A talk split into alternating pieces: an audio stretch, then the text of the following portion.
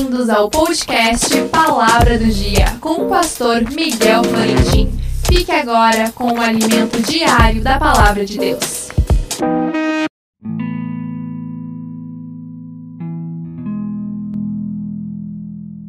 A palavra do dia, pois aquele em quem não há estas coisas é cego e nada vendo ao longe, havendo se esquecido da purificação dos seus antigos pecados. Segundo Pedro 1 e 9.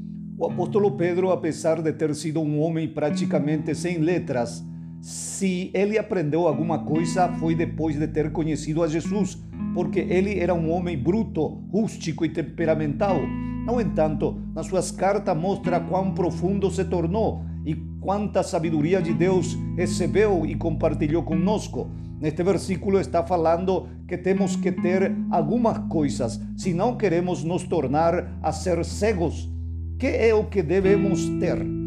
Na lista do contexto do versículo aparece em primeiro lugar a fé, porque sem fé é impossível agradar a Deus. Porém, a sua fé não chega, porque até o diabo crê, porém não obedece a Deus. Em segundo lugar, nos fala da virtude. Isto está falando do poder da vontade, a força da vontade, o ânimo que temos que colocar no serviço. Então, a fé deve ser acrescentada com o ânimo. O ânimo deve receber o apoio do conhecimento.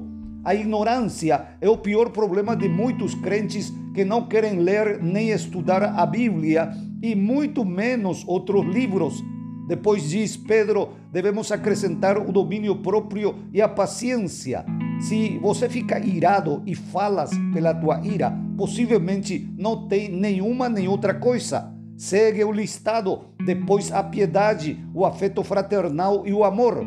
Porém, se não temos estas coisas, somos de vista muito curta e ainda mais podemos estar caindo na cegueira porque temos esquecido o, nossos, o perdão dos nossos pecados antigos, diz a Bíblia. Não fica conformado com ser um cristão medíocre. Apropria-te de todas as bênçãos que Cristo dá em tua vida. Deus te abençoe. Não esqueça, amanhã mais um episódio inédito do podcast Palavra do Dia.